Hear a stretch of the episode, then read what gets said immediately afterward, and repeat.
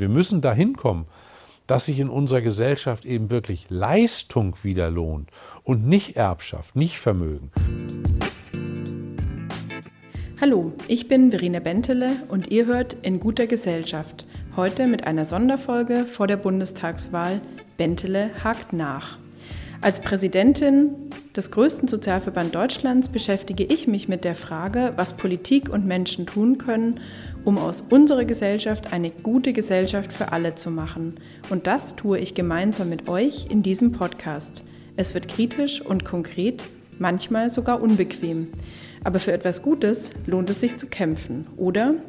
Heute hört ihr Bentele Hack nach mit dem Spitzenkandidaten der Linken, Dietmar Bartsch. Viel Spaß beim Zuhören. Wer zahlt die Kosten der Corona-Pandemie? Am 26. September wird ein neuer Bundestag gewählt. Die nächste Bundesregierung trägt die Verantwortung dafür, wie sich die Folgen der Corona-Pandemie langfristig auswirken. Sicher ist, Corona hat die soziale Spaltung vertieft und das ist gefährlicher gesellschaftlicher Zündstoff dem müssen wir dringend etwas entgegensetzen. Und deswegen fordern wir als größter Sozialverband Deutschlands, soziale Gerechtigkeit muss der Leitfaden für alle politischen Entscheidungen sein. Dabei geht es um Rente, Pflege, Teilhabe, Armut, unsere Sozialversicherung und um die ungleiche Vermögensverteilung im Land. Damit ihr wisst, was die Parteien nach der Wahl planen, haken wir nach. Heute ist mein Gesprächspartner Dietmar Bartsch, der Spitzenkandidat der Partei Die Linke. Bevor wir anfangen, möchte ich euch unseren heutigen Gast vorstellen. Dietmar Bartsch ist seit 2015 Vorsitzender der Fraktion im Deutschen Bundestag der Partei Die Linke. Schon seitdem er 19 ist, ist Dietmar Bartsch politisch aktiv. Außerdem ist er promovierter Wirtschaftswissenschaftler, arbeitet er als Geschäftsführer mehrerer Zeitungen und als Unternehmensberater bis er 2005 in den Deutschen Bundestag gewählt wurde. Zum zweiten Mal nach 2017 tritt er auch dieses Mal als Spitzenkandidat seiner Partei Die Linke zur Bundestagswahl an. Herzlich willkommen, Dietmar Barth, Spitzenkandidat der Linken, bei dem ich heute nachhake. Schön, dass Sie heute da sind. Sehr gerne. Guten Tag.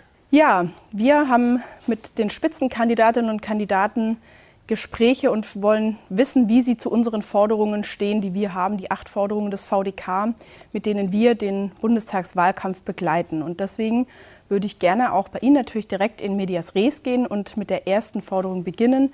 Wir fordern alle Sozialversichern jetzt. Meine erste konkrete Frage dazu. Stimmen Sie zu, dass alle in die gesetzliche Rentenversicherung einzahlen, die erwerbstätig sind? Das ist eine Forderung, die wir als Linke im Deutschen Bundestag, auch außerhalb des Bundestags schon sehr, sehr lange erhoben haben. Das würde die gesetzliche Rente stärken. Das ist ein wichtiger Punkt. Dass die gesetzliche Rente sollte die tragende Säule sein. Deswegen haben wir auch im Deutschen Bundestag einen Antrag eingebracht, dass Bundestagsabgeordnete als ersten Schritt, als symbolischen Schritt einzahlen äh, in die gesetzliche Rentenversicherung. Das ist damals sehr kontrovers diskutiert worden, aber ich bin sehr froh, dass es jetzt parteiübergreifend eine Initiative gibt und wir vielleicht in der nächsten Legislatur dort einen Schritt weiterkommen. Das ist allerdings wirklich nur ein erster symbolischer Schritt. Mir wäre es wichtig, dass wirklich wir eine erwerbstätigen Versicherung dort haben und dass alle auch Beamte, auch Selbstständige einzahlen. Das ist eine Herkulesaufgabe, das ist nicht so einfach zu machen mit Beamten, aber ich glaube, man sollte das in der nächsten Legislatur angehen. Gut, also genau, Erwerbstätigenversicherung, Beamte, Politikerinnen, Politiker, Selbstständige. Aber gerade im Bereich der Politikerinnen und Politiker gibt es ja schon viele, die das sehr schmerzen würde, nicht mehr von den Privilegien, wie auch die Beamten sie haben, zu profitieren. Was muss man da tun, um Überzeugungsarbeit zu leisten, auch die einzubeziehen, die tatsächlich über die gesetzliche Rentenversicherung ja auch entscheiden und die ja selber meines Erachtens den ersten Schritt machen müssen? Wie ja, überzeugen wir die? Das ist ja völlig richtig, dass wenn man selbst entscheidet, dass man dann nicht unbedingt die Neigung hat und zu sagen, diese privilegierte Altersversorgung soll wegfallen. Aber es gibt einen gesellschaftlichen Druck. Viele Menschen können das jetzige System nicht akzeptieren.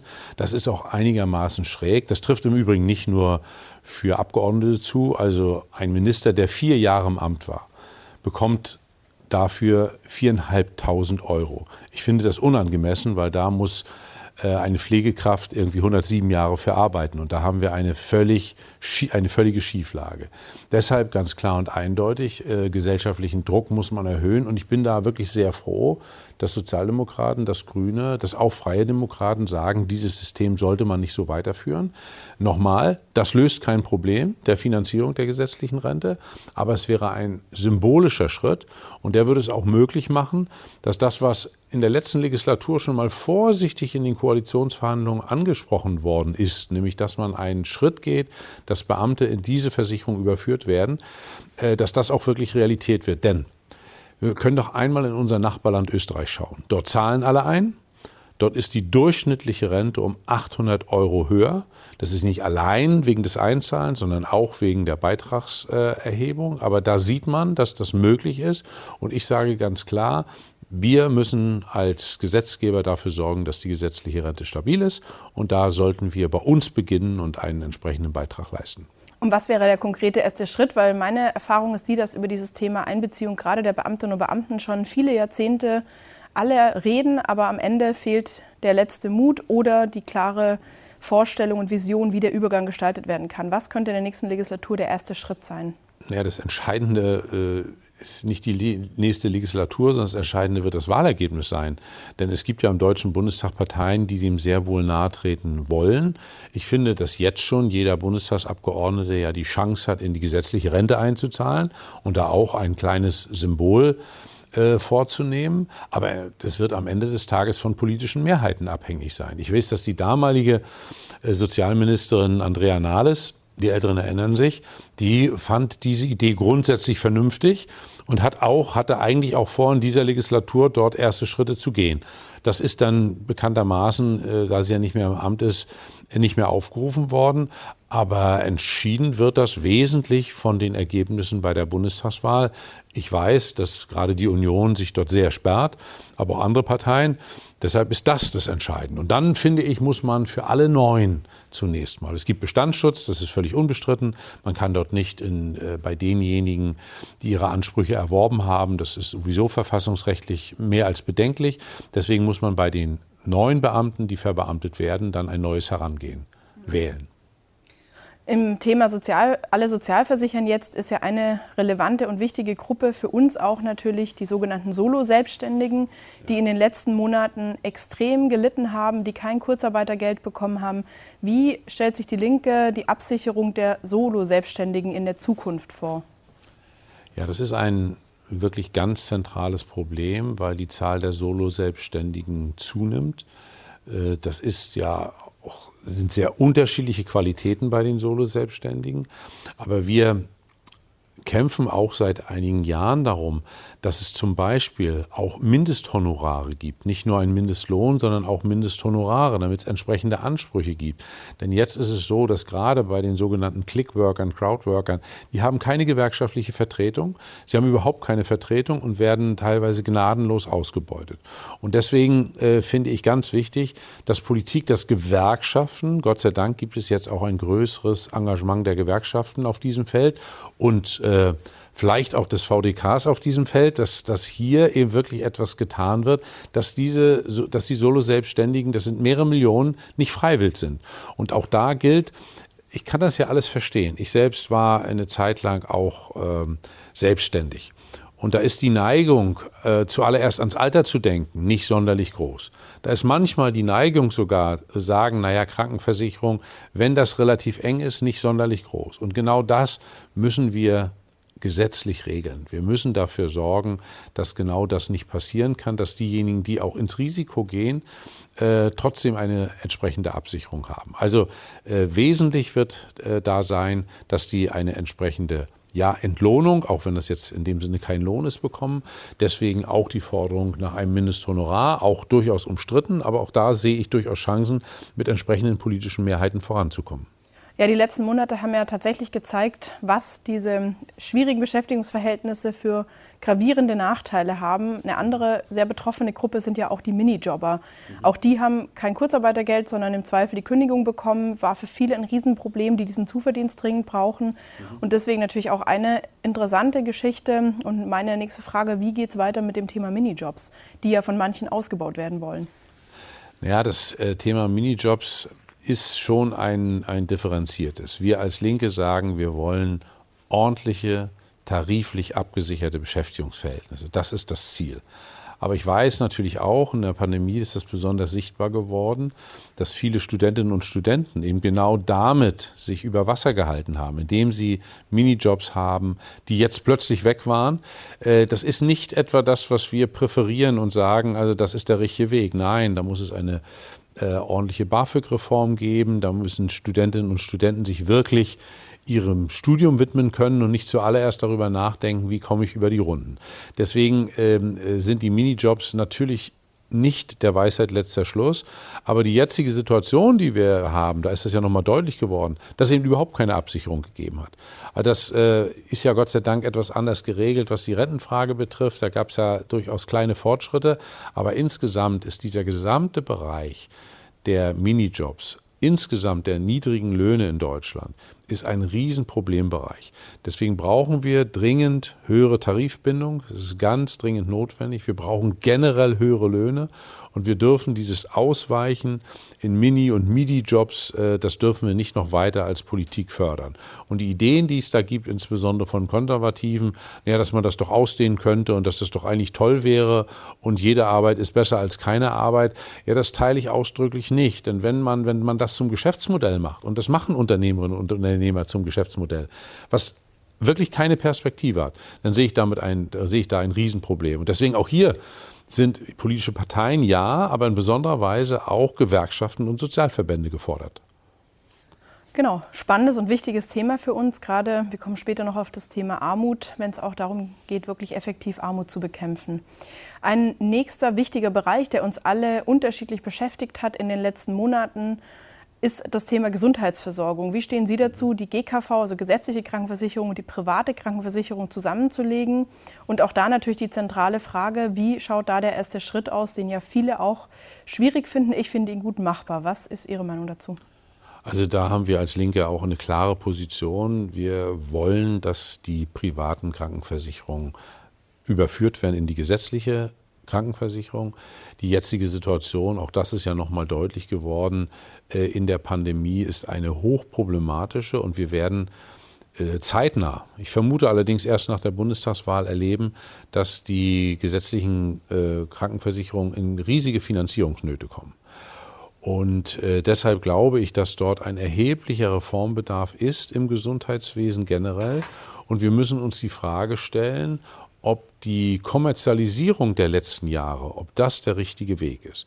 Wir als Linke fordern auch, über die Eigentumsformen nachzudenken, aber das viel größere Problem ist die Kommerzialisierung äh, in diesem Bereich, weil viele ob das in den äh, Krankenhäusern ist, ob das äh, in der Pflege ist, die würden gerne auch höhere Löhne zahlen, würden eine bessere Versorgung gerne machen, wenn sie die entsprechenden Erstattungen kriegen würden. und darüber, finde ich, muss nachgedacht werden. Ich finde, dass wir im Moment viel zu viele Krankenkassen haben.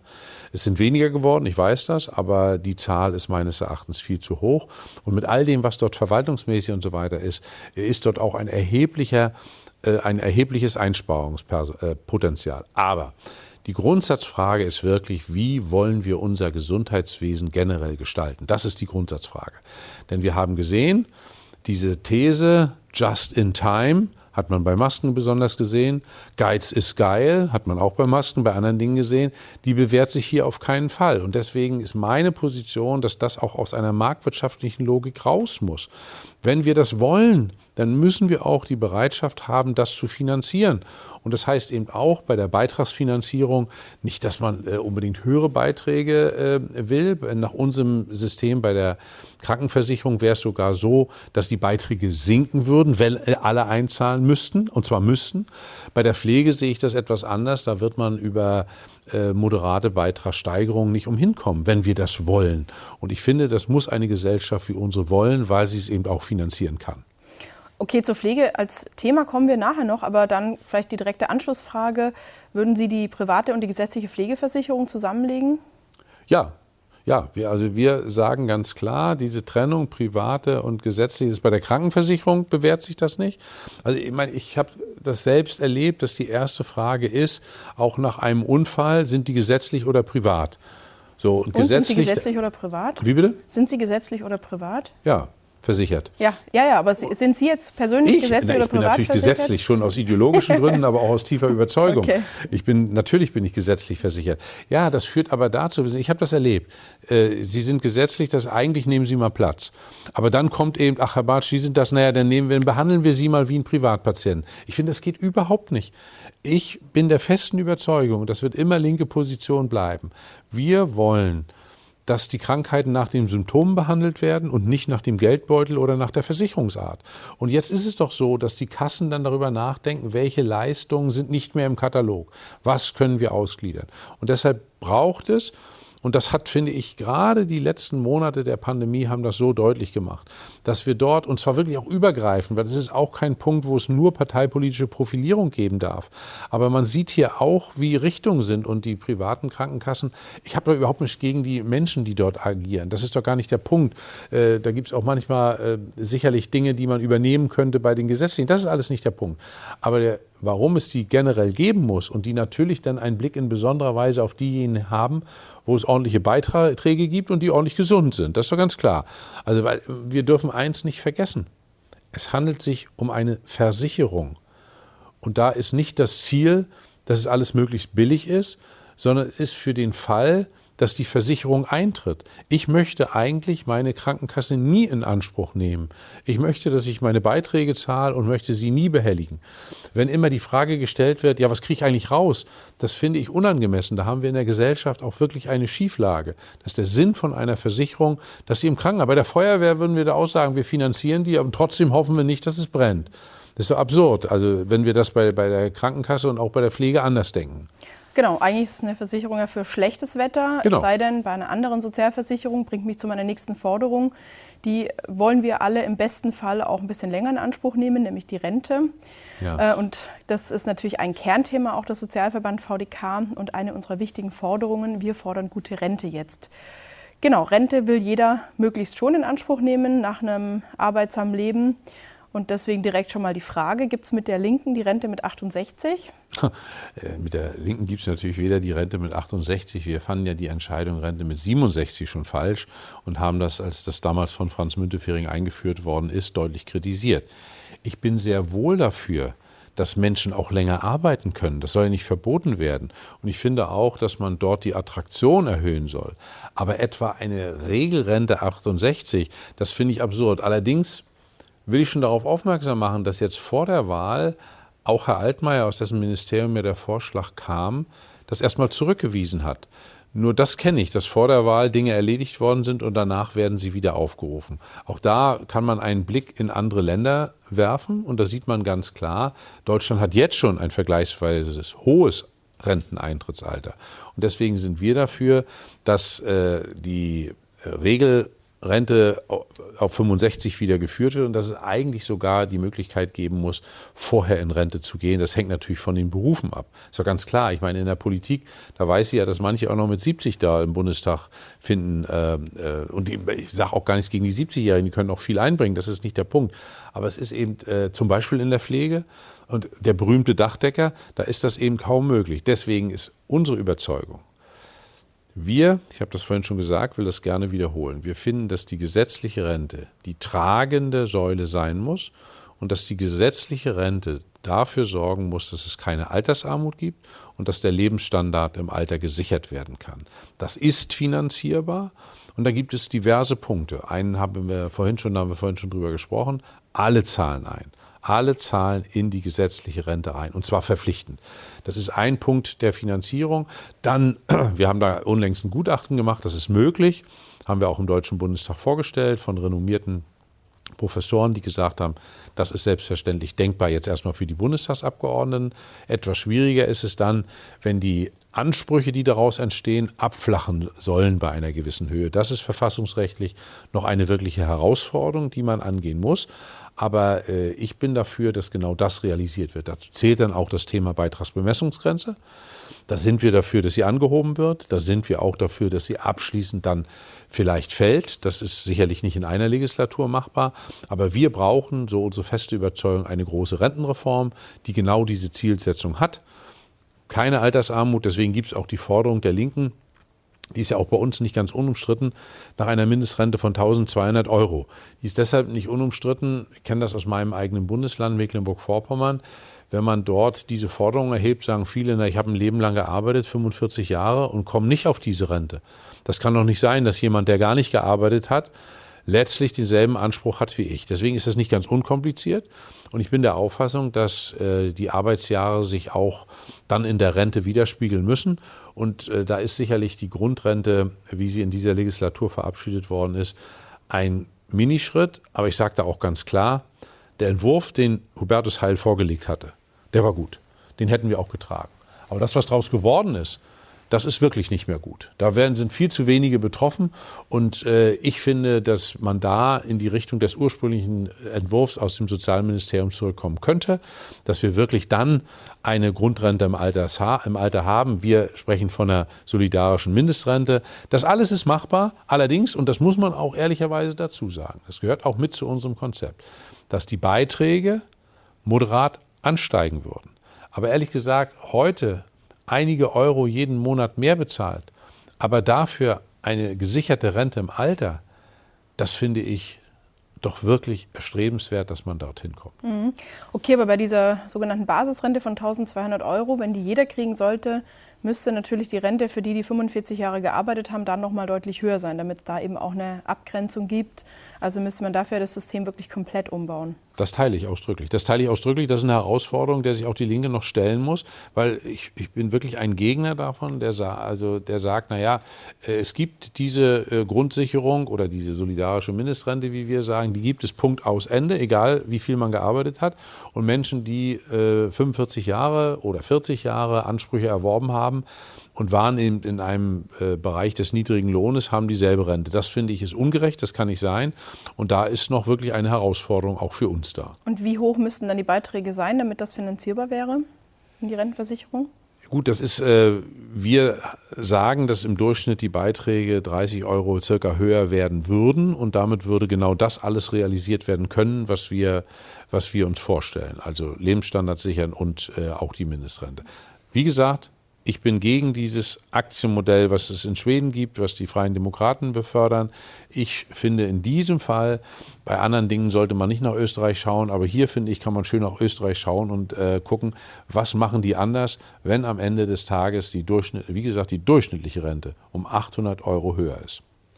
Interessant finde ich, in Deutschland wird ja viel darüber diskutiert, dass heute viele, wie Sie vorher auch schon erwähnt hatten, 70-Jährige gerne noch arbeiten wollen als Politikerinnen, als Anwälte und wie auch immer, wollen ja alle gerne noch arbeiten. Viel relevanter für mich ist aber die Gruppe derer, die gar nicht mehr arbeiten können, die schon nicht bis 67 arbeiten können, nämlich die Menschen, die wir auch in unserer Sozialrechtsberatung vertreten, und vor Gericht vertreten, eben die Erwerbsminderungsrente beantragen. Und deswegen auch da die Frage, was plant die Linke für die erwerbsgeminderten Menschen, die nicht von den neuen Regelungen in den Zurechnungszeiten profitieren, also die, die zwischen 2001 und 2018 in Erwerbsminderungsrente gekommen sind, weil sie tatsächlich nicht arbeiten können, nicht weil sie nicht arbeiten wollen. Also wir sagen, es ist sicherlich vernünftig gewesen, diese Reform zu machen. Es ist allerdings unvernünftig, dass äh, ein Teil ausgeschlossen ist. Und das ist, das, auch da ist ja immer die, das Argument, das Argument der Finanzierung. Das wird eigentlich immer gebraucht. Und komischerweise bei den Sozialleistungen, ich höre das bei der Rente, ich höre das auch bei der Erwerbsminderung, überall höre ich immer, naja, das ist ja alles nicht finanzierbar. Und da wird gesagt, naja, bei der Rente wird das schon mit 100 Milliarden bezuschusst. Ja, das ist richtig. Ist uns das nicht genau dieses auch wert? Natürlich ist mir genau das das wert als ehemaliger Haushaltspolitiker. Wir geben für so horrenden Unsinn Geld aus. Da sage ich, das, das sollte Politik sein. Und gerade bei denjenigen, die dann Erwerbsminderungsrenten bekommen. Das ist doch auch nicht so, dass die sich das gewünscht haben und dass die gesagt haben, ich will mal ganz früh aus dem Arbeitsleben ausscheiden, sondern da gibt es also Gründe und das wird medizinisch und von Fachleuten begutachtet und deswegen scheiden sie aus. Nicht, weil die gesagt haben, ach, ich will mich jetzt mal auf die faule Haut legen, weil das wird immer so ein bisschen suggeriert, dass da Leute sind, die sich auf äh, Staatskosten oder auf Kosten der Allgemeinheit äh, irgendwie äh, einen Bunten machen, auf gut Deutsch. Das ist genau nicht der Fall und deswegen sollte hier dafür gesorgt werden, dass all diese Abschläge, die es gibt und dass vor allen Dingen die Zeiten, von denen Sie gesprochen haben, dass das in einem nächsten Schritt verändert wird. Jetzt fordern Sie als einzige Partei den dritten Punkt Mütterrente. Den fordert auch die CSU. Was ist denn das für eine ungewöhnliche Allianz? Sie und die CSU? Ja, das ist, das kann man wirklich von einer ungewöhnlichen Allianz sprechen. Also es gab äh, auch in der Linken am Anfang äh, bezüglich der Mütter, Mütterrente eine gewisse Skepsis. Und ich finde, die Skepsis war auch nicht ganz unberechtigt. Weil komischerweise bei der Mütterrente, da ging das auf einmal alles mit dem Geld, bei anderen Sachen ging das nicht. Jetzt ist allerdings eine Situation entstanden, dass es diese Ungleichbehandlung gibt im Jahrgang 91 oder 92, weiß ich jetzt gar nicht genau, 91 oder 92. 92. 92 im Jahrgang 92, wer davor und danach geboren ist. Das finde ich jetzt auch einigermaßen schräg, weil äh, das sind ja teilweise eben, da es Stichtage sind, das haben wir Stichtage so an sich, äh, dass es dann eben eine unterschiedliche Behandlung gibt. Und das allerdings finde ich ungerecht. Wenn man denn die Mütterrente, dann sollte sie für alle gelten. Wie gesagt, ich hatte dort eine größere Skepsis. Äh, jetzt ist das so entschieden, aber jetzt muss man dann auch für Gerechtigkeit sorgen und kann nicht mit Stichtagsregelungen dafür sorgen, dass Mütter letztlich bestraft äh, werden, weil das Kind eine Woche später geboren ist, als der Geburtstermin war. Und das ist ja, der, das ist ja faktisch so, dass das genau passieren kann. Hm. Okay, danke. Das war. Aber ich spannend. will noch mal sagen, der, äh, ich, ich sage ganz deutlich, einer der zentralen Punkte in einer nächsten Legislatur und sollte die Linke in Regierungsverantwortung kommen, wird es auch so sein muss eine sehr grundsätzliche Reform unseres Rentensystems sein. Ja, es hat sich über viele Jahre bewährt, aber es gibt jetzt doch sichtbar diverse Lücken und deswegen glaube ich, bedarf es genau dieser Reform und eben wirklich auch des Mutes zu sagen, wir wollen gesellschaftlich auch über dieses System ein Stück weit umverteilen. Mhm. Danke. Unsere nächste Forderung heißt, Vermögensabgabe jetzt. Sprich, wir fordern als VDK eine Vermögensabgabe, um die Kosten der Corona-Pandemie zu aufzufangen, zu minimieren. Und das könnte nach unseren Vorstellungen zum Beispiel heißen, jeder, der mehr als eine Million Einkommen oder Vermögen hat, ausgenommen dem selbstbewohnten Wohneigentum, muss ein Prozent dieses Vermögens einbringen in die solidarische Gesellschaft, um eben die Folgen ein bisschen zu mindern. Was sagt die Linke zu dieser Forderung Vermögensabgabe? Also die Linke hat ja genau diese Forderung, eine Vermögensabgabe auf den Weg zu bringen, auch im Deutschen Bundestag erhoben. Wir haben das, damit das nicht abgetan wird als irgendwie eine spinnernde linke Forderung, haben wir unser Konzept vom DIW, also Deutsches Institut für Wirtschaftsforschung, wirklich keine Vorfeldorganisation der Linken, ordentlich prüfen lassen auf Herz und Nieren. Und die haben gesagt, genau, das wäre ein Konzept, was verfassungsrechtlich unbedenklich ist und was auch machbar ist. Denn was ist, was haben wir gesehen? Und dann komme ich dann zu dem, was wir unsere Forderung ist. Wir haben gesehen, dass in der Pandemie die Vermögen gerade bei den Superreichen unendlich gestiegen sind. Ich meine, in der Pandemie ist die Zahl der Milliardäre gestiegen. Ich nehme immer das schöne Beispiel von Herrn Schwarz, der Lidl-Eigentümer, der hat innerhalb eines Jahres sein Vermögen um 14,4 Milliarden gesteigert. Dann kann ich sagen, da hat er bestimmt unheimlich dolle an der Kasse gesessen und richtig reingehauen. Nee, der hat genauso viel wie vorher gemacht. Und der macht gar nicht mehr so sehr viel. Und deine, seine Kassiererin, die haben dann Einkaufsgutscheine bekommen. Ich finde das wirklich schwer daneben. Und deswegen sage ich, in einer solchen Situation, da ist genau das Instrument der einmaligen Vermögensabgabe, und da meine ich ausdrücklich einmalige Vermögensabgabe, wie sie auch im Grundgesetz vorgeschrieben ist und wie sie Konrad Adenauer über den Lastenausgleich auch angewandt hat, ist das genau möglich. Und mit unserem Konzept wären im Übrigen nur 0,7 Prozent der Bevölkerung betroffen. Das sind nicht so verdammt viele. Das sind wirklich nur die Superreichen, die dort eine Abgabe, ne, das ist keine Enteignung, das ist eine Abgabe leisten würden. Die würde allerdings im dreistelligen Milliardenbereich äh, Einnahmen bringen und es wäre nur angemessen, weil ich will nicht, dass wieder die Pflegerin, der Paketbote, die Verkäuferin, dass genau die die Krise bezahlen, über Mehrwertsteuererhöhung oder anderes, deswegen eine einmalige Vermögensabgabe. Die wird es jetzt in dieser Legislatur nicht geben. Ob sie es in der nächsten Legislatur gibt, auch das wird wesentlich vom Wahlergebnis abhängig sein. Aber auch da ist meine Position, dass wir äh, im Steuersystem wirklich mehr als neu nachdenken müssen. Wir haben das Steuersystem des vergangenen Jahrhunderts und deswegen sagen wir, in Deutschland wird immer gesagt, Hochsteuerland und so. Ja, das wenn überhaupt, sind die Steuer, ist die Steuern- und Abgabenlast vergleichsweise hoch. Aber gerade auf Vermögen gibt es eben in Deutschland nur sehr geringe Steuern. Deswegen fordern wir eine grundsätzliche Reform der Erbschaftssteuer. Wir haben in Deutschland so circa 6 Milliarden Einnahmen mit der Erbschaftssteuer. Und selbst wenn wir das Erbschaftssteuersystem der Vereinigten Staaten anwenden würden, und die sind wirklich nicht verdächtig, irgendwie links zu sein oder ähnliches, würden wir bis zu 60 Milliarden einnehmen. Also hier will auch niemand enteignen, aber dieses leistungslose Weitergeben von Milliardenvermögen und in den nächsten Jahren werden mehrere Billionen vererbt. Das finde ich darf nicht sein. Es kann nicht sein, dass durch kluge Stiftungsmodelle, was weiß ich, die Familie Albrecht, also all die Eigentümer, am Ende keine Erbschaftssteuer zahlen, obwohl sie Vermögen von 14 und 16 Milliarden hatten. Also das ist ein Punkt, aber auch das Thema Vermögensteuer. Das hört sich nur gleich an wie Vermögensabgabe. Das ist aber, es ist wie bei Ameisenbär und Braunbär. Beides heißt Bär, aber hat eigentlich miteinander nichts zu tun. Die Vermögensteuer ist ja ein Instrument, was insbesondere den Ländern zugutekommen würde. Und die Vermögensteuer, die gab es bis 1997 oder 96, 97. Das Verfassungsgericht hat damals gesagt, so nicht. Aber sie ist dann nie wieder erhoben worden. Steht sogar noch im Gesetz. Und äh, ich bin froh, dass zum Beispiel der Deutsche Gewerkschaftsbund, aber auch die Sozialdemokratie, dass sie auch dieses Instrument wiederbeleben wollen. Ich finde das vernünftig, weil wenn wir gesellschaftlichen Zusammenhalt wollen, wenn wir wollen, dass diese wahnsinnigen Kosten, die wir zu schultern haben, und die sind gewaltig, wir haben 450 Milliarden schon ein, äh, Schulden aufgenommen. Die meisten ähm, äh, Elemente davon haben wir auch als Linke unterstützt, einige allerdings auch dezidiert nicht. Und im neuen Finanzjahr, in der Finanzplanung, wird es sich auch circa im 100 Milliarden Bereich bewegen. Wenn diese Summen, da kann man nicht nur rauswachsen, dann müssen wir wirklich das alte Motto, dass die stärkere oder breitere Schultern, stärkere Schultern mehr tragen können, dann muss das auch geschehen. Deswegen Vermögensabgabe, klares Ja, haben wir ein super Konzept, kann man eigentlich äh, so anwenden, ins Gesetz schreiben und dann wird das einfach gemacht. Also okay, nochmal, Sie wollen die Schulden jetzt nicht den nächsten Generationen mitgeben, sondern wir sollten uns schon selbst darum kümmern. Wer konkret gefragt zahlt dann die Vermögensabgabe? Wie reich darf ich sein, um die zu zahlen? Also ich wäre, würde sie gerne zahlen, ich würde aber wahrscheinlich nicht reinfallen. Ich bin keine Millionärin, aber wer muss sie bezahlen? Also bei der Vermögensabgabe wollen wir natürlich auch hohe Freibeträge haben. Beim Betriebsvermögen 5 Millionen, also alles andere wäre auch unangemessen. Und selbstverständlich werden die jeweiligen Schulden in einem Unternehmen auch mit dagegen gerechnet. Und sie ist dann allerdings progressiv steigend. Sie beginnt also bei Privatvermögen bei 2 Millionen. Da kann man auch bei einer Million beginnen, das ist jetzt gar nicht der Punkt, beginnt aber sehr moderat.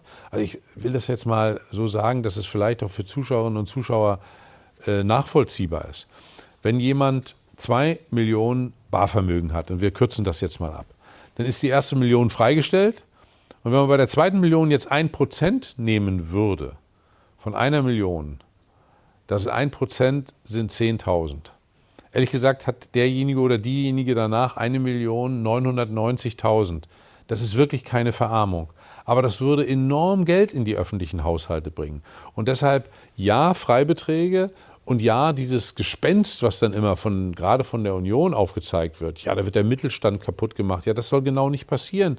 Wer ein mittelständisches Unternehmen hat und das ist bilanziell so aufgestellt, dass, es, dass das Reinvermögen gar nicht so hoch ist, weil man eben Bankkredite hat, weil man Immobilien hat, Maschinen hat und so weiter, ja, dann fällt auch keine Vermögenssteuer an und auch keine Vermögensabgabe. Deswegen sage ich, das wird wesentlich von der konkreten Ausgestaltung abhängen. Wird immer gerne unterstellt, ja, die Linke, die macht dann die Unternehmen kaputt. Nein, ausdrücklich nicht. Also wir sind nicht behämmert. Wir wollen Arbeitsplätze erhalten. Wir wollen gute, äh, gut bezahlte Arbeitsplätze. Und deswegen muss man dieses Thema freigrenzen und dann progressives Steigern, das müsste man dann in eventuellen Koalitionsgesprächen behandeln. Okay, da wären Sie also diskussionsoffen, ob das jetzt eine Million ist, ja. die Freigrenze oder zwei Millionen, das ist jetzt, zwei Millionen, das ist, das ist jetzt nicht Ihr Punkt. Okay, aber dieses Argument hatten wir gerade, werden Arbeitsplätze zerstört. Ähm, sehen Sie auch nicht durch die Erbschaftssteuer oder die Vermögenssteuer. Das wird ein gut aufgestelltes Unternehmen jetzt nicht gerade gefährden, Ihrer Meinung nach? Nein, man muss das genau, das ist, das ist natürlich eine Frage der Gestaltung. Und es wäre einfach dumm, wenn wer auch immer eine Erbschaftssteuer wie auch eine Vermögenssteuer so gestalten würde, dass danach Unternehmen etwa krachen gehen und damit Arbeitsplätze weg wären. Also ich meine, das, ist, das wäre ja einfach dumm und das sollte man nicht machen. Deswegen kann man das sehr wohl natürlich an entsprechende Auflagen binden. Und bei unserer Jetzt rede ich wieder über die Vermögensabgabe, die einmalige. Da ist es so, dass es natürlich über Jahre gestreckt wird, dass man nicht etwa am nächsten Tag zahlen muss, sondern da ist aber dann die Verbindlichkeit da und damit kann der Staat natürlich umgehen. Und deswegen, das würde dann am Ende des Tages über viele Jahre äh, real fließen, dieses Geld. Das ist aber äh, jetzt für einen Haushaltspolitiker gar nicht so sehr wichtig. Wenn sie erhoben ist und der Anspruch besteht, dann ist das ausreichend. Und deswegen äh, immer diese, diese Unterstellung, naja, die, die Parteien der politischen Linken, die wollen da Unternehmen kaputt machen, das ist ehrlich gesagt Unsinn. Das will niemand. Das wäre auch einfach nur dumm. Und deswegen muss es äh, da um die konkrete Ausgestaltung gehen. Und da sind die Freibeträge ein Element, aber eben auch das Thema Bindung an Arbeitsplätze. Das ist zum Beispiel bei der Erbschaftssteuer ja sehr wohl ein Gedanke, dem man nachgehen kann. Wenn ein Unternehmen weitergeführt wird, wenn Arbeitsplätze erhalten werden oder sogar ausgebaut werden, ist doch eine völlig andere Situation, als wenn ich äh, äh, äh vererbe, was weiß ich, 100 Immobilien und sage, oh nö, nee, da sage ich, das ist nicht so schlimm, wenn man dann eine von denen unter Umständen sogar veräußern muss. Okay, äh, die Forderungen der Linken sind nicht billig, also man könnte auch sagen teuer in vielen Bereichen. Und deswegen ist ja immer die Frage, woher kommt das Geld? Ich als VDK-Präsidentin bin immer ein bisschen irritiert davon, wie intensiv ähm, ja, Hartz-IV-Empfänger wirklich kontrolliert werden, sanktioniert werden. Natürlich braucht es da klare Regeln, da sind wir uns, denke ich, einig. Wenn wir aber auf einen anderen Bereich schauen, nämlich auf das Thema Steuerhinterziehung, da sehen wir, ist in Deutschland der Drive in der Politik und den Finanzbehörden jetzt nicht so riesig, dem auf den Grund zu gehen. Und zum Beispiel auch in Thüringen, wo die Linke ja derzeit regiert, dürfen die Finanzbeamten nur offen und nicht verdeckt gegen Steuerhinterziehung ermitteln. Warum ändern Sie das nicht? Warum wird in Deutschland nicht wirklich richtig ähm, ja, konsequent vorgegangen gegen Steuerhinterziehung? Also meine Position ist da sonnenklar. Ich finde, man muss mit aller Konsequenz gegen Steuerhinterziehung vorgehen. Und ich finde das auch in Thüringen. Ich kann jetzt allerdings nicht ganz konkret sagen, warum das nicht verändert worden ist. Das ist jetzt, äh, weiß ich nicht, müsste ich nachfragen. Äh, aber ich finde, der würde das inakzeptabel finden, wenn dort die Linke sagt, ach nee, da halten wir es nicht so äh, dolle mit. Nein, das muss in Konsequenz bestraft werden. Wir haben doch auch dort, Sie haben da völlig zu Recht darauf hingewiesen, wir haben sowohl bei Leistungsempfängern, aber auch bei Unternehmen, gerade bei kleineren, da haben wir alle naslang irgendwelche Lohnsteuerprüfungen, andere Finanzamtsprüfungen. Und bei den Großen, da passiert das vielleicht vergleichsweise wenig. Und jeder weiß, dass jeder Beamte, den man dort einstellt, nicht nur etwa sein Geld wieder rausbekommt, äh, sondern ein Vielfaches. Und deswegen ist mir das ein Rätsel. Und auch das Thüringer Beispiel, wenn das so ist, ich glaube das jetzt einfach mal, wie Sie äh, das sagen, ich finde das dann inakzeptabel, weil es gilt überall. Ich will nochmal, ich will nicht bei dem, sag mal, bei, der, bei dem Besitzer der Dönerbude 37 Mal prüfen, also möglichst äh, äh, einmal im Jahr alle möglichen äh, Steuerprüfungen. Aber ich will bei den Großen, weil dort passiert ja Steuervermeidung. Und da finde ich auch, da ist jetzt ein Schritt gegangen worden, dass es eine Mindestbesteuerung hoffentlich irgendwann gibt. Also gefeiert ist sie schon reichlich worden. Real ist noch gar nichts passiert. Ne? Das muss man auch immer wieder sagen. Das ist ein bisschen so wie bei der Finanztransaktionssteuer. Die ist auch schon x-mal gefeiert worden. Nur bisher ist auch noch kein Cent geflossen. Ich finde trotzdem gut, dass es hier eine Vereinbarung gibt und dass wir da gemeinsam dafür sorgen, das ist nur international möglich, dass wirklich Steueroasen ausgetrocknet werden und dass eben Steuerhinterziehung in großer Konsequenz auch geahndet wird. Das ist doch auch der Punkt, dass man das entsprechend ahndet. Deswegen, wie gesagt, das Thüringer Beispiel, da kann ich leider nichts zu sagen, mache ich mich aber gerne kundig, aber ich finde das dann genauso in Thüringen wie überall inakzeptabel, wenn dort mit Samthandschuhen gearbeitet wird. Mhm, okay. Ein deutliches äh, Commitment. Vielen Dank. Wir kommen zur nächsten Forderung, gute Bildung jetzt. Jetzt wissen wir alle, dass ähm, im Lockdown vor allem Kinder und Jugendliche wirklich extrem gelitten haben. Auch eine der Gruppen sind und waren, die zu wenig Beachtung gefunden hat in meinen Augen. Und vor allem ist ja ein großes Problem, dass schon vor der Corona-Pandemie klar war, die Bildungsmöglichkeiten der Eltern hängen eng mit den Bildungschancen der Kinder zusammen. Und jetzt haben wir Kinder, die extrem hohe Bildungsverluste haben und wir brauchen dringend Lösungen, dass sich die nicht durch die ganze Bildungs- und Erwerbsbiografie ziehen.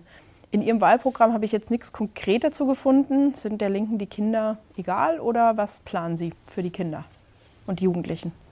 Also den Linken sind die Kinder nur überhaupt nicht egal, sogar das Gegenteil. Ich habe nicht nur einmal, sondern x-mal auch ganz laut äh, kenntlich gemacht, dass Kinder, Familien die Verlierer der Pandemie sind, dass sich das unverantwortlich finde, dass es im Kanzleramt zwar schon gefühlt zehn Autogipfel gegeben hat, aber noch nie einen Kindergipfel.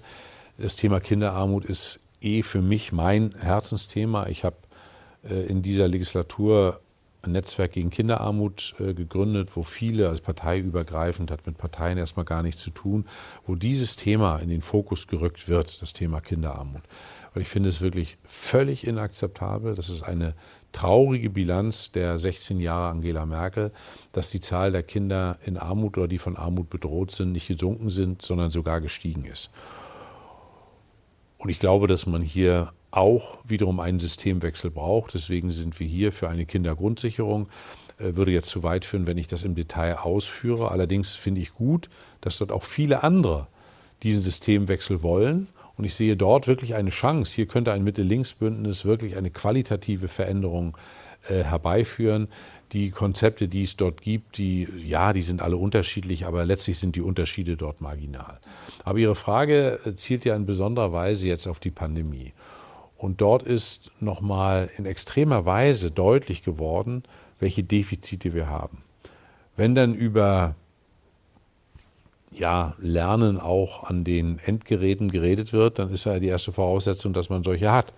Das ist aber nicht der Fall bei vielen. Also ich kenne das, bin selber stolzer Großvater und ich kenne das von meinen Enkelinnen, ja, da ist das nicht so ein Problem und die können damit auch umgehen, aber viele Alleinerziehende mit mehreren Kindern können das genau nicht und da haben wir ein äh, gewaltiges Defizit erzeugt durch die Pandemie, also die Entscheidung, Schulen zu schließen und so weiter, ist nochmal ein eigenes Thema, wo ich auch einigermaßen überrascht bin, dass alle immer gesagt haben, ja, Schulen als letztes.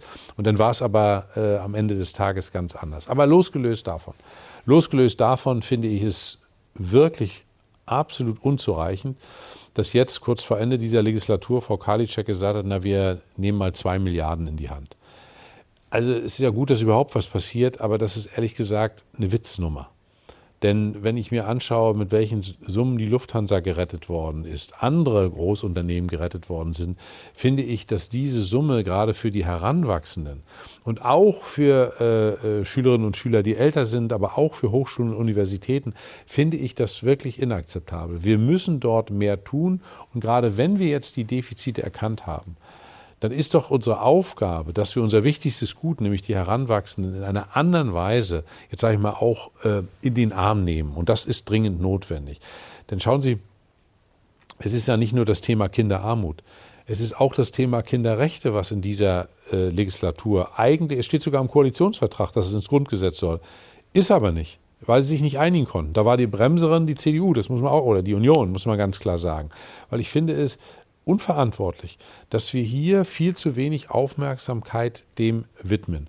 Deswegen äh, ist das auch ein wichtiges und ein großes Reformvorhaben. Und auch da sage ich, ich habe das vorhin schon gesagt beim Thema Gesundheit und ich sage das auch beim Thema Bildung. Es sind diese beiden Bereiche, wo ich nicht will, dass sie nach marktwirtschaftlicher Logik funktionieren. Das ist unser wichtiges Gut, unser wichtigstes Gut und deswegen müssen wir anders damit umgehen. Und dazu zählt dann wirklich der gesamte Bereich. Das beginnt mit der Entlohnung der Erzieherinnen und Erzieher, der Lehrerinnen und Lehrer. Da sage ich, also es gab Zeiten, das ist noch gar nicht so lange her, da war das, äh, ich komme vom Dorf, im Dorf der wichtigste Beruf war der Lehrer. Und er hatte höchste Achtung. Und das ist heute nicht mehr der Fall. Das ist heute nicht mehr der Fall. Und das finde ich falsch. Weil wir vertrauen denen das Wertvollste an, was wir haben. Und deswegen bedarf es dort einer wirklich anderen Entlohnung, Wertschätzung.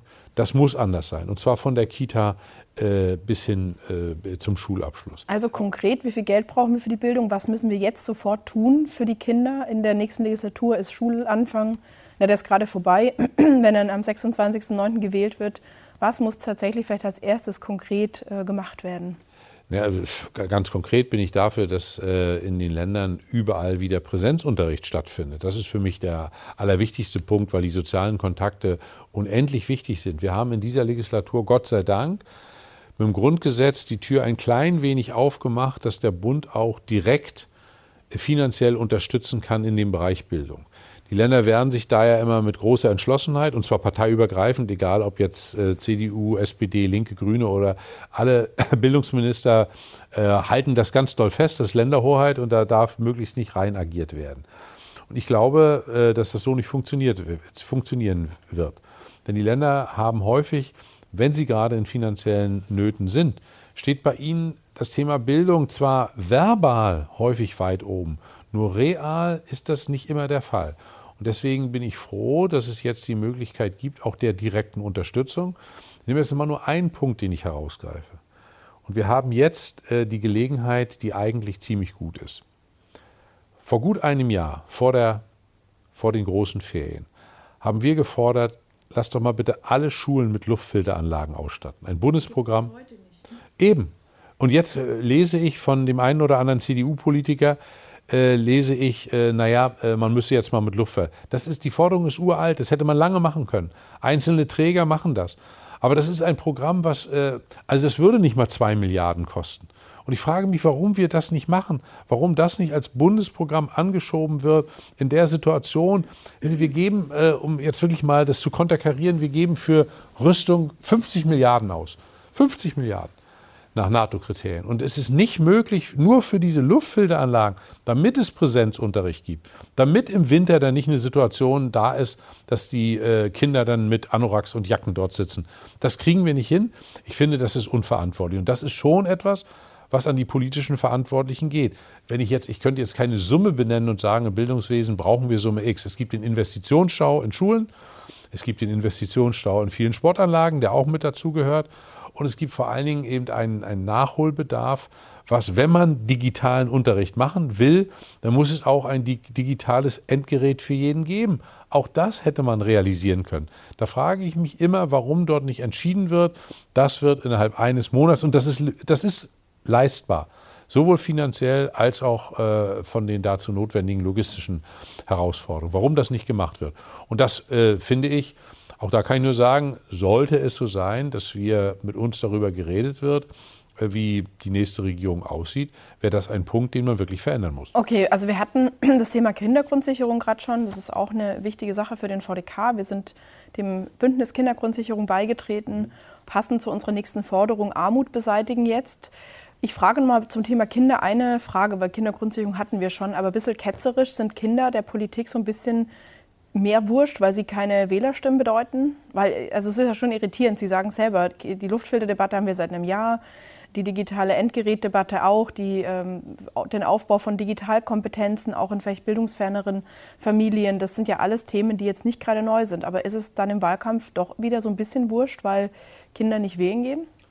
Ja, ich kann das nur von mir sagen, das ist ausdrücklich nicht. Sogar das Gegenteil. Ich habe, äh, als ich damals Fraktionsvorsitzender der Linken geworden bin, ist immer so, dass man sich ein Thema heraussucht, was man in besonderer Weise, dem man sich in besonderer Weise widmet. Und da habe ich genau diese Frage Kinderarmut äh, mir auserkoren, bin da seit Jahren mit diesem Netzwerk aktiv. Da ist die Kindergrundsicherung ein Element, aber wirklich nur ein Element. Da muss es vor allen Dingen darum gehen, dass man das dann auch in die Länder trägt. Und ich finde das wirklich ein Armutszeugnis der Politik, dass Kinder eine so geringe Rolle spielen. Ich habe diese beiden Beispiele gesagt. Ich finde, dass es wirklich nicht möglich war, in dieser Legislatur die Kinderrechte ins Grundgesetz zu bringen und zu verankern. Obwohl, wie gesagt, Union und SPD das im Koalitionsvertrag vereinbart haben, ist ein Armutszeugnis. Und das, was dann Horst Seehofer wollte, das hätte ja faktisch sogar eine Verschlechterung bedeutet, weil die brauchen wir nicht. Und da, äh, Gott sei Dank, äh, haben dort sowohl wir als auch die Grünen klar signalisiert, das gibt es mit uns nicht. Und da das auch im Bundesrat zustimmungspflichtig ist, war das dann damit erledigt. Aber ich finde, dass das ein ganz wichtiges Projekt ist. Und zwar nicht, damit es da irgendwie im Grundgesetz steht, also da Papier ist geduldig, sondern damit, dass dort wirklich auch Ansprüche draus entstehen. Weil Kinder sind eben keine kleinen Erwachsenen. Kinder sind eigenständige Persönlichkeiten und deswegen ist Ihre Beobachtung richtig, dass Sie eine viel zu geringe Rolle in der Politik spielen. Das ist so. Das kann man, man kann sich äh, anschauen, was die Bundesregierung sehr viel versucht zu machen. Manches kritisieren wir, anderes ist vernünftig. Aber in diesem Bereich ist eben genau viel zu wenig passiert. Es ist echt wenig passiert, in einem anderen Bereich auch, nämlich in der Bekämpfung von Altersarmut. Mhm. Ich bin immer ein bisschen irritiert davon, dass wir in Deutschland einen Mindestlohn haben, der ja nicht mal reicht, sich eine Rente oberhalb der Grundsicherung zu erwirtschaften.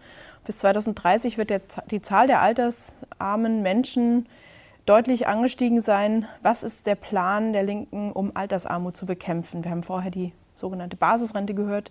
Was ist noch ein Plan, um dem vorzubeugen? Jetzt haben wir noch die Chance. Also Sie haben ja in Ihrer Frage letztlich die Antwort äh, ein klein wenig mitgeliefert. Eine zentrale Voraussetzung ist eben, dass wir in Deutschland entsprechende Löhne haben. Wir brauchen gute Löhne, wir brauchen tarifgesicherte, abgesicherte Löhne. Dann wird auch das Thema Mindestlohn nur eine geringere Rolle spielen. Aber der Mindestlohn, der wirklich ein Erfolg ist grundsätzlich, der ist natürlich jetzt aber viel zu niedrig. Und ich weiß, dass äh, die Regelung ist über eine Mindestlohnkommission. Das ist ja auch vom Grundsatz her vernünftig. Aber ich sage, hier muss der Mindestlohn einmal angehoben werden, weil völlig zu Recht sagen Sie, er muss eben jetzt schon über 12 Euro sein, damit man nicht in Grundsicherung im Alter fällt, selbst wenn man 45 Jahre gearbeitet hat. Deswegen ist hier eine Erhöhung außerhalb der sonstigen Vereinbarung dieser Mindestlohnkommission dringend notwendig. Also das ist der Kernpunkt. Höhere Löhne, bessere tarifliche äh, Regelungen. Das führt dann auch dazu, dass die Rente höher ist. Aber für all diejenigen, die jetzt in Rente gehen, äh, wird eben das Thema Altersarmut ein Thema sein. Es ist jetzt schon ein Thema. Und äh, als jemand, der aus Vorpommern und vom Land kommt, kann ich nur sagen, es gibt natürlich sehr, sehr viele, die Grundsicherung gar nicht beantragen, weil die aus Scham, aus anderen Gründen das nicht tun. Und deswegen ist die Dunkelziffer vermutlich viel, viel höher. Und deswegen unsere Forderung, solidarische Mindestrente, die wir wollen, die bei uns jetzt, die war in dieser Legislatur haben wir 1050 Euro gefordert, ist jetzt angehoben worden auf die 1200. Das hat mit dem äh, Freibetrag zu tun, das hat mit der mit dem Mindestlohn zu tun. Das würde Altersarmut natürlich verhindern, äh, ja, würde Altersarmut verhindern, aber das bedarf einer generellen Reform, weil, wie Sie zu Recht vorhin gesagt haben, kann es nicht sein, dass diejenigen, die 45 Jahre gearbeitet haben, genau auch auf diesem Level verharren. Das, das darf nicht der Fall sein.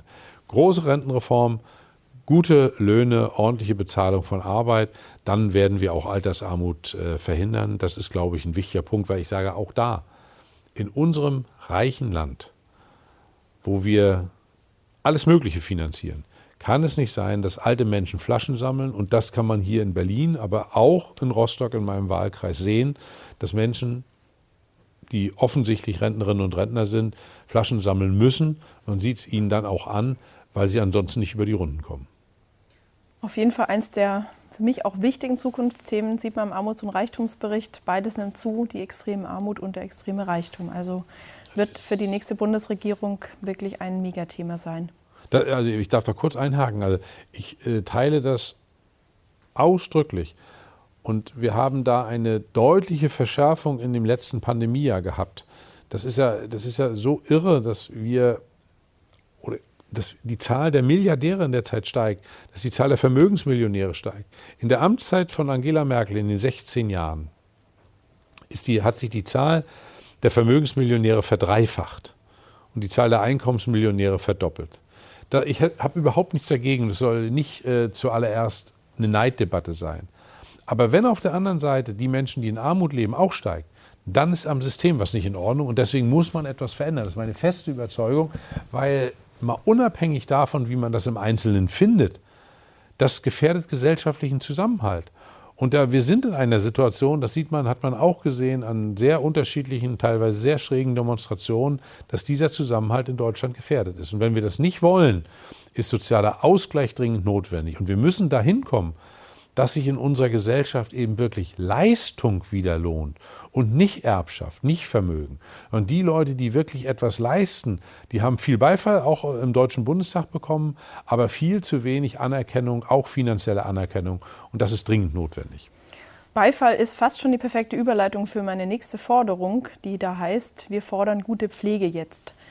Beifall wurde den professionellen Pflegekräften geklatscht. Ähm, auch da kommen wir gleich noch zu dass deren Bezahlung jetzt auch durch die gerade verabschiedete Pflegereform verbessert werden soll und wird. Aber der Bereich, der für mich immer sehr vergessen wird, auch in der politischen Debatte, ist natürlich das Thema häusliche Pflege. Über 70 mhm. Prozent der Menschen werden zu Hause gepflegt. Da finde ich jetzt im Wahlprogramm der Linken auch nicht so richtig was Konkretes. Ich finde zum Beispiel, dass die 24-Stunden-Pflege zu Hause möglich sein soll, aber mit eben einer tariflichen Bezahlung. Jetzt haben wir dazu ja auch das Gericht, das Arbeits-, ähm, Bundesarbeitsgerichtsurteil in den letzten Wochen bekommen, dass eben die osteuropäischen Haushaltshilfen besser bezahlt werden müssen. Finden wir natürlich alle gut und richtig, darauf können wir uns schnell einigen. Aber wer soll das wie bezahlen? Soll also Pflege zu Hause weiter möglich sein durch die 24-Stunden-Pflege? Wie sollen Angehörige entlastet werden? Was sind die Pläne zur häuslichen Pflege?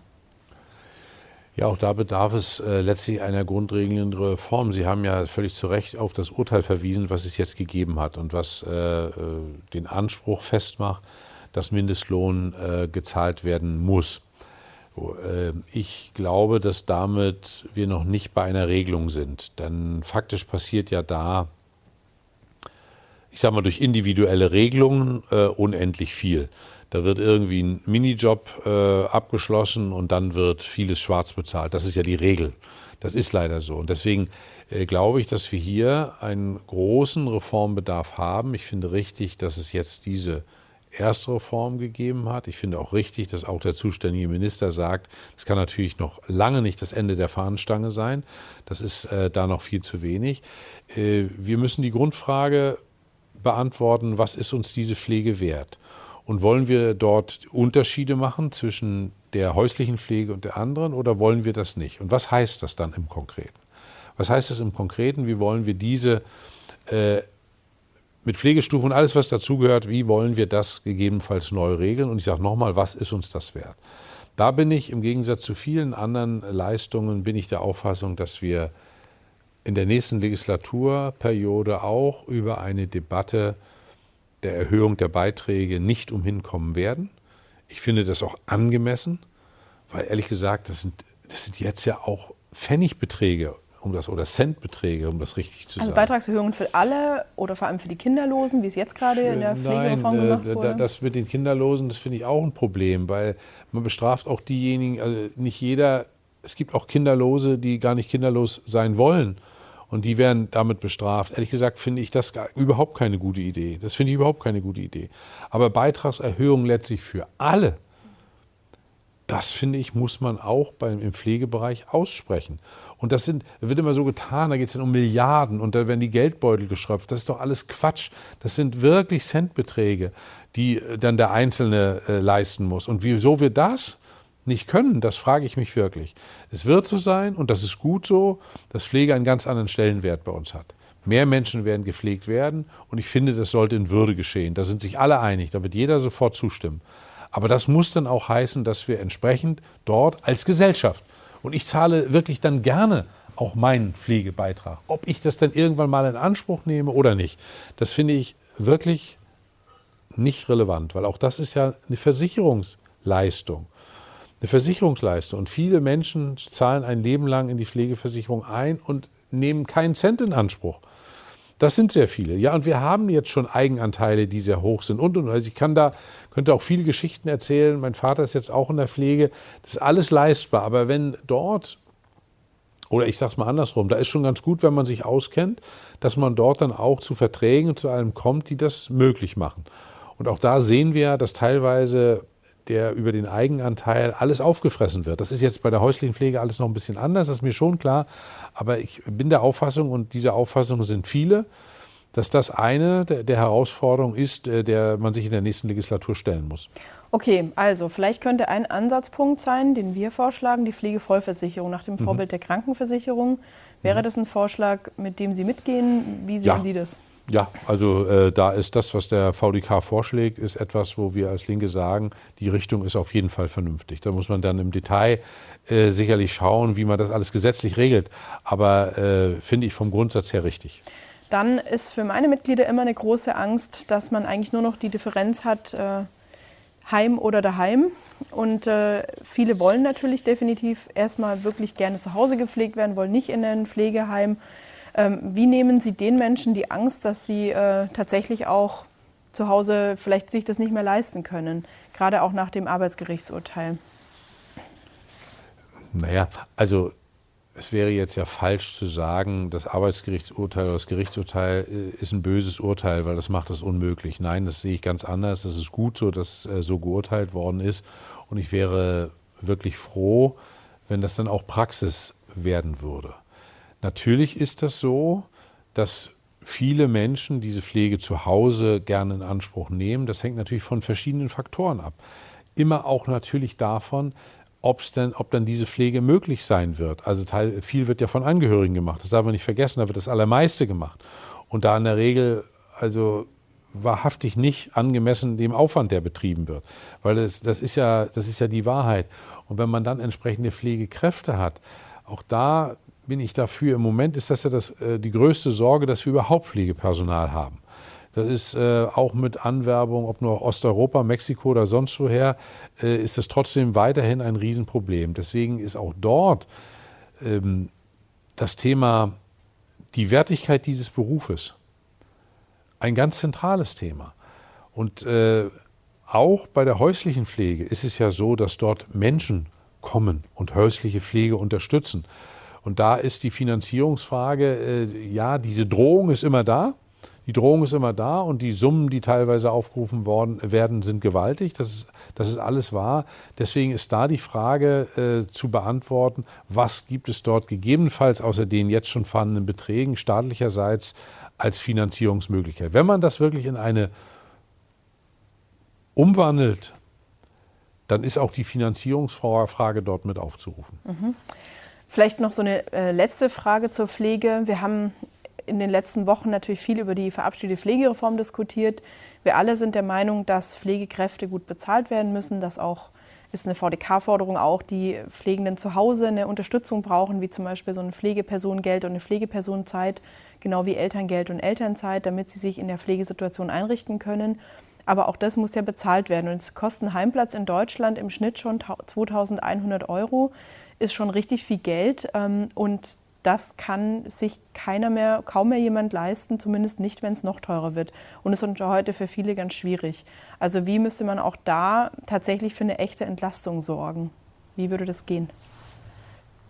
Ja, ich äh, glaube nicht, dass man bei den Kosten durch diverse Reformen irgendwie runterkommen wird. Ich glaube, äh, dass das nur schwierig möglich sein wird. Deswegen ist äh, diese Finanzierungsfrage, das Thema Eigenanteil und eben auch das Thema, was bleibt, das ist eben neu zu behandeln.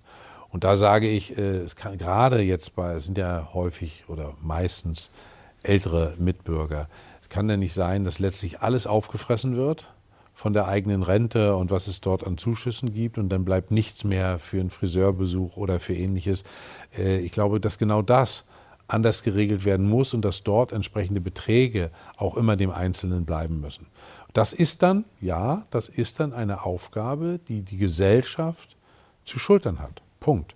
Und äh, wenn, Sie, wenn Sie völlig zu Recht darüber reden, dass es entsprechende Pflegegelder geben soll und so weiter, das wird nicht äh, nur über den privaten Bereich lösbar sein, sondern das muss gesellschaftliche Aufgabe sein. Unsere nächste Forderung ein gutes Gesundheitssystem jetzt. Jetzt haben Sie vorher schon gesagt, dass der Wettbewerb und die Profitorientierung eigentlich so der Killer sind für unser Gesundheitssystem. Machen wir es vielleicht einfach mal ein bisschen konkret. Was muss passieren, dass alle Patientinnen und Patienten genau das brauchen, was sie benötigen? Was heute, da sind wir uns, denke ich, einig, so oft nicht der Fall ist. Ich glaube, dass die Grundfrage darzustellen ist, wie unser Gesundheitswesen sein. Wollen wir das nach marktwirtschaftlichen Gesichtspunkten gestalten oder wollen wir das nicht? Und das ist jetzt für mich nicht zuallererst die Frage der Eigentumsform. Ja, ich bin immer dafür, dass es kommunale Krankenhäuser gibt und so weiter. Das ist alles nicht der Punkt, ja. Sondern die Kommerzialisierung ist für mich der zentrale Punkt. Wollen wir das oder wollen wir das nicht? Wollen wir, dass sich das alles rechnen muss oder wollen wir das nicht? Das heißt ja nicht, dass man, äh, muss sich nicht rechnen und wir können, äh, äh, kostet es, was es wolle, alles äh, auch aus dem Fenster. Darum geht es nicht. Natürlich gibt es Leistungskataloge und so weiter. Das ist alles in Ordnung. Nur die jetzige Entwicklung, die wir haben, dass Leistungskataloge ausgedünnt werden, dass äh, gerade für die Leute, also dass auch für Ärzte das vielfach nicht attraktiv ist, das müssen wir verändern. Also ich habe das ja schon heute zweimal gesagt, komme vom Land. Die Attraktion dort ist eher weniger gering. Das ist in Berlin, das ist selbst in Rostock noch ganz anders. Da ist die Attraktion für Ärzte, aber auch für das medizinische Personal vergleichsweise hoch. In ländlichen Regionen weniger.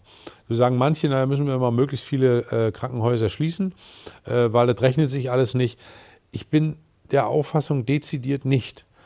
Weil das ist natürlich ein ganz zentraler Punkt, dass es also auch einigermaßen flächendeckend Krankenhäuser gibt mit einer entsprechenden Grundversorgung. Also wo eine Chirurgie zugehört, wo ein paar Notfallbetten dabei sind, selbstverständlich entsprechende Notaufnahme und internistische äh, Abteilung. Das wäre das, was mindestens da sein muss. Und da finde ich, dürfen wir nicht weiter reduzieren. Denn äh, ehrlich gesagt, ich habe das gerade aktuell erlebt. Ich habe dieses Beispiel jetzt schon ein, zwei Mal erzählt.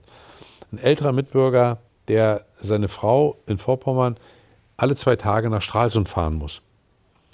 Und der hat einfach nur Sorgen. Der hat Sorgen, dass der Spritpreis höher wird. Wenn man dem was von Telemedizin sagt, sagt er, naja, hier, wo wir kein Netz haben, funktioniert das alles nicht. Und das sind schon 60 Kilometer. Das ist schon ein Riesenende, die der da fahren muss. So, und das können wir doch nicht sehenden Auges noch weiter befördern. Und deswegen braucht es dort wirklich einen Systemwandel. Und da gibt es ganz viele Faktoren. Das beginnt mit der Arzneimittelzulassung.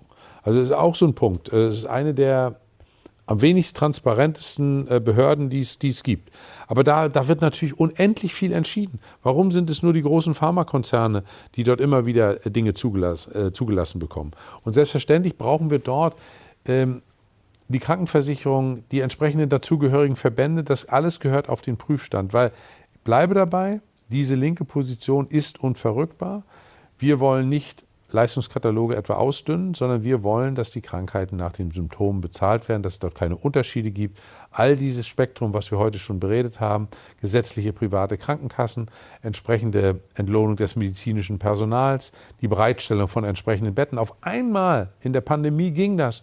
Da wurden auf einmal Intensivbetten bereitgestellt, da waren Mittel da, das ging alles und ich äh, will jetzt gar nicht darüber reden, was da auch schiefgelaufen ist. Das ging auf einmal in einer solchen Krise. Und wir müssen danach jetzt Schlussfolgerungen ziehen. Das ist meine feste Überzeugung und äh, mein oberster Satz ist und bleibt, so wie bei der Bildung, Gesundheit darf nicht zuallererst marktwirtschaftlichen Prinzipien unterliegen. Okay, heißt, wir erhalten die kleinen Krankenhäuser auf dem Land, die ja auch von vielen Zumindest die Zahl derer soll reduziert werden. Und wie locken wir tatsächlich auch Ärztinnen und Ärzte aufs Land? Haben Sie da eine konkrete Idee zu? Na gut, das ist äh, letztlich ist da das Finanzielle natürlich das Lock Lockmittel.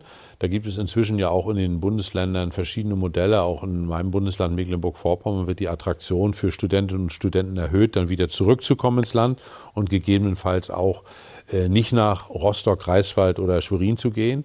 Äh, das kann man durch entsprechende Landesprogramme sehr wohl befördern. Aber am Ende des Tages ist das natürlich eine finanzielle Frage und auch die sogenannten weichen Faktoren spielen da eine Rolle. Ja, das ist eben äh, Kliniken, die direkt an der Ostsee sind, haben die Probleme weniger als welche, die im Binnenland sind. Aber ich will das Grundprinzip, das will ich wirklich nochmal stark machen. Ich finde es falsch, jetzt zu sagen, wir haben irgendwie 1800 noch ein bisschen Krankenhäuser und eigentlich können wir uns nur 1200 leisten. Ich teile das ausdrücklich nicht.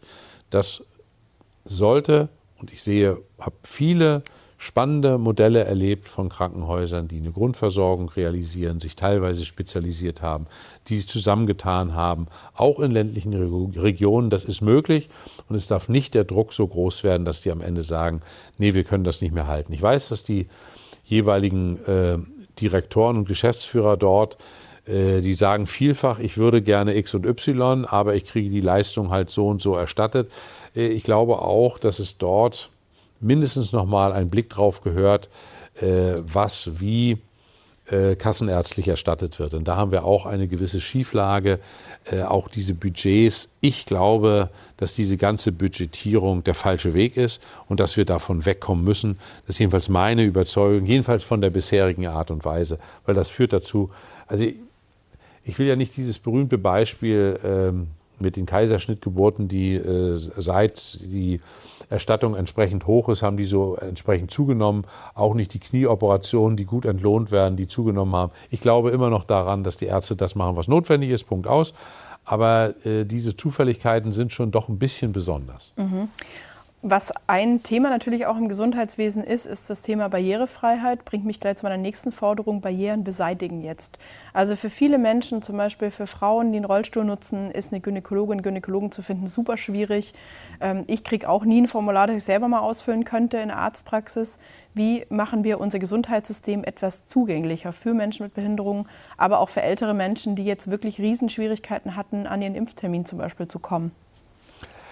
Ja, es ist eine Herausforderung, wo ich erstmal damit beginnen würde, dass ich sage, da, wo jetzt Neues gemacht wird, dass dort, und das ist entsprechend Bauordnung und ähnliches machbar, dass es dort in großer Konsequenz die wirkliche Barrierefreiheit gibt. Das wäre schon mal, ich weiß, das löst noch kein Problem der bisherigen Praxen und der bisherigen Krankenhäuser und so weiter. Aber das wäre ein, ein Schritt, dass man dort in großer Konsequenz wirklich Barrierefreiheit durchsetzt. Und das ist vom Gesetzgeber abhängig. Und zweitens wird man das nicht, kann man schnell auf einem Sessel aussprechen und sagen, ja, wir brauchen überall Barrierefreiheit. Weiß, dass das äh, teilweise gigantische Investitionen mit sich bringt. Aber da bin ich dafür, dass wir das angehen. Und zwar Stück für Stück. Und da sind manche Dinge durchaus einfacher, mit wenig Investitionsaufwand verbunden und andere sind sicherlich deutlich schwieriger. Aber äh, wenn wir, da gibt es ja auch, das ist ja nicht nur eine Frage, was deutsche Politik will. Wir sind internationalen Konventionen beigetreten und dann müssen wir das auch realisieren. Und deswegen der einfachere Punkt, alles neu wird barrierefrei. Punkt aus Ende. Das schaffen wir, das kriegen wir hin. Und ansonsten wird Stück für Stück, und ich sehe da im Übrigen in vielen Einrichtungen auch, also gerade in Krankenhäusern, da sehe ich auch viel Engagement, dass das besser wird. Das ist so. Aber da sind wir wirklich noch nicht am Endpunkt. Da stimme ich Ihnen ausdrücklich zu. Wo ich ein bisschen genervt bin, wir wollen barrierefreie Restaurants und barrierefreie Einrichtungen des täglichen Bedarfs. Wir wollen barrierefreie Kinos und so weiter. Da sind wir aber wirklich meilenweit davon entfernt. Ich glaube, wir sind auch deswegen meilenweit entfernt, weil es keine Verpflichtung der privaten Anbieter von Dienstleistungen und Produkten gibt zur Barrierefreiheit. Auch da sehen wir in anderen Ländern, da wird das anders umgesetzt. Ist diese Verpflichtung in Deutschland überfällig, auch der privaten? Ist überfällig und äh, habe ich auch eine gewisse Hoffnung, dass das geschehen wird. Mhm. Weil ähm, es wird da, also es gibt doch niemanden, der sagt, ach nee, ich bin gegen Barrierefreiheit. Das haben sie in der Politik nicht. Haben sie überall, parteiübergreifend. Nur in der Praxis ist es dann so, dass der Mut, Dinge dann in Konsequenz zu machen, und diese Debatten hatten wir auch in der letzten Legislatur im Deutschen Bundestag, und da gab es ein großes Engagement vieler Verbände. Und da gab es auch Gott sei Dank einen entsprechenden Druck, dass Gesetze äh, besser gestaltet worden sind. Aber wir haben dort Defizite. Und ich finde, dass es überfällig ist, dass es auch verbindlich wird, auch im privaten Bereich, dass auch Träger selbstverständlich das realisieren müssen und das kein Ermessen ist. Viele machen das im Übrigen, ne? muss man auch klar sagen. Ist nicht so, sind alle, die Privaten sind alle böse und machen da nichts, das stimmt nicht. Da gibt es viele, die da auch, äh, das ist ja immer so, als Politiker wird man dann eher dort hingeführt, wo das alles vorbildlich ist. Ne? Und dann sieht man, ah, alles barrierefrei, ganze Einrichtung barrierefrei und dann gibt es auch noch eine Urkunde, die man bekommen hat. Das sieht man häufiger als die Punkte, wo das nicht der Fall ist. Und äh, da muss ich auch selbstkritisch sagen, das ist nicht so, dass man als Mensch ohne Handicap oder mit nur geringen, dass man äh, da sofort immer darauf aufmerksam wird. Das, äh, ich glaube, dass wir da auch darum kämpfen müssen, dass es anders im gesellschaftlichen Bewusstsein verankert ist, dass Barrierefreiheit äh, Normalität werden muss. Sie versprechen in Ihrem Wahlprogramm auch eine Städtebauförderung für Gebäude und nachhaltige Mobilität. Klingt erstmal super. Wir wissen alle, der Bedarf ist riesig an altersgerechten, barrierefreien oder barrierearmen Wohnraum, an eben barrierefreien Bussen, Bahnen und so weiter. Das klingt dann erstmal nach einer guten Investition, aber wie viel als Haushaltspolitiker, wie viel wird es wirklich kosten? Das ist eine Frage, wenn ich die beantworten könnte, das, dann wäre ich. Kann ich nicht. Äh, aber dass das nicht billig wird, ist unbestritten. Und auch da wiederhole ich das, was ich eben gesagt habe. Zum Beispiel bei neuen Bahnen, bei neuen Bussen, da ist immer genau das zu realisieren. Punkt aus Ende. Das ist eben auch nicht der Fall. Wir reden da viel drüber, aber es ist eben nicht zwingend der Fall. Das sieht man gerade, wenn man mal dann aus den Metropolen weggeht und äh, sich dann zum Beispiel Busse anschaut, auch die angeschafft werden. Da ist das nicht in dieser, äh, wird das nicht in dieser Konsequenz äh, realisiert. Aber nochmal, das wird man nicht mit einem Federstrich hinkriegen. Das ist etwas, was mittelfristiges Programm sein muss. Aber äh, ja, und in Deutschland ist im Übrigen da auch eine ganze Menge passiert. Das will ich auch deutlich sagen. Es ist ja nicht so, dass in Deutschland nichts passiert ist. Aber diese Aufgabe muss uns äh, bewusst sein, dass wir sie eben wirklich gesamt realisieren wollen und nicht irgendwie sagen, naja, das ist jetzt mal nicht ganz so wichtig, wir haben jetzt Pandemie und wir haben so viel Schulden und das ist jetzt ein bisschen Pech gehabt. Das finde ich genau nicht. Denn Teilhabe Teilhabe ist ein Substantiv, was bei uns, und zwar wirklich in der großen Breite, von den Kindern bis zu Menschen mit Handicap, muss das eine zentrale Rolle spielen. Teilhabe am Arbeitsmarkt ist auch natürlich ein Thema, das viele unserer Mitglieder intensiv beschäftigt. Die Zahl der Menschen mit Behinderungen, die langzeitarbeitslos sind, die ganz große Probleme haben, einen Job zu finden, weil Arbeitgeber vielleicht da nicht äh, die nötige Offenheit haben, ihnen keine Chance geben, ist riesig. Was machen wir, um die Beschäftigungsquote von Menschen mit Behinderungen zu erhöhen? Auch da gilt erstmal bei sich selbst anfangen. Also bei uns in der Fraktion ist das äh, realisiert. Und es gibt ja dort auch gesetzliche Regelungen. Ja, manche kaufen sich auch gerne frei, das gibt es auch. Ähm, aber ich glaube, dass, dass, dort, dass wir dort erstens eine ganze Menge erreicht haben, das will ich wirklich sagen. Weil es gibt ja auch äh, ein Maß an Förderung und Unterstützung, was schon also auch haushaltspolitisch nicht ganz irrelevant ist. Das finde ich richtig und finde ich auch gut. Ähm, Sie haben völlig recht und logischerweise, der VDK muss das natürlich ganz weit nach oben stellen und sagen, hier mehr Integration auf dem Arbeitsmarkt, mehr diese Chancen äh, auch wahrnehmen, die damit verbunden sind. Äh, ich teile das. Ich teile das. Das ist aber etwas, wo, wissen Sie, Sie werden niemanden in, äh, oder Sie werden in keinem Wahlprogramm lesen, das ist uns nicht wichtig, sondern alle werden schreiben, das ist uns wichtig. Da bin ich dafür, dass es dann an dem konkreten Handeln im politischen Bereich gemessen wird. Was wird real gemacht? Welche Programme gibt es? Wo macht man auch gemeinsam etwas mit den Bundesländern? Wo macht man gemeinsam etwas mit den Kommunen? Weil es ja immer auch eine Frage, wer denn wofür Verantwortung hat und wer dann was finanziert. Das sind ja auch nicht nur die öffentlichen Verkehrsmittel, es sind Schwimmbäder, das ist ja viel, viel breiter. Und äh, im Arbeitsmarkt finde ich wirklich, dass man dort die Chance, die da mit verbunden ist, eben viel mehr nutzt. Mhm. Genau, deswegen haken wir konkret nach, weil das genau der Punkt ist. Äh, bei vielen Themen würde keiner sagen, es ist uns egal, aber in der konkreten Umsetzung geht es dann immer weit auseinander. Und wenn ich dann in irgendeinem Wahlprogramm lese, wir wollen Bewusstseinsbildung betreiben, werde ich hellhörig, weil das machen wir schon sehr lange. Das ist mir so ein bisschen unkonkret. Okay, danke schön. Wir kommen zur letzten Rubrik, die heißt fünf Sätze, sprich ich gebe den Satzanfang vor, Sie beenden den Satz. Hm, vielleicht mit nicht allzu vielen Semikolons und Kommata, ähm, sondern relativ kurz. Das wäre super. Regieren würde ich am liebsten mit in einer Mitte-Links-Konstellation, die die großen Reformvorhaben, die wir heute alle besprochen haben, zumindest angeht. Okay. Das Schönste am Politikerleben ist? Dass man unendlich viele spannende Menschen kennenlernt, eine extreme Vielfalt der Aufgaben hat und ganz viel auch Ergebnisse seiner Arbeit sehen kann. Und das Schlimmste am Politikerleben ist? Der zeitliche Aufwand, das Laufen gegen Wände manchmal und Enttäuschungen. 16 Jahre Angela Merkel waren? Eine Zeit, die differenziert bewertet werden wird. Natürlich hat Angela Merkel manches geleistet, auch schon dadurch, dass sie hin und wieder Schlimmeres verhindert hat. Aber sie hat zwei zentrale Fragen eben nicht ausreichend bewältigt. Das eine ist das Auseinanderfallen der Gesellschaft, nicht nur bei Einkommen und Vermögen, aber da in besonderer Weise. Und das Zweite ist, dass Europa in einem viel schlechteren Zustand ist als bei, bei ihrem Amtsantritt. Trotzdem glaube ich, dass schon in einem Jahr der eine oder andere sagen wird, wir sehen uns nach Angela Merkel zurück. Als Germanistin lasse ich das mit sehr vielen Semikolons jetzt durchgehen. Okay. Das drängendste sozialpolitische Problem ist ein Problem. Das ist das drängendste. Beseitigung der Kinderarmut. Und damit sage ich ganz, ganz herzlichen Dank, Dietmar Bartsch, dass Sie unseren Mitgliedern so viele Einblicke in Ihre Gedanken in das Programm der Linken gegeben haben. Herzlichen Dank. Ich bedanke mich bei Ihnen und wünsche dem VDK weiterhin hartes Engagement und möglichst viele Ergebnisse, dass das, was Sie fordern, dann auch in der Politik nicht nur ankommt, sondern auch umgesetzt wird. Dankeschön.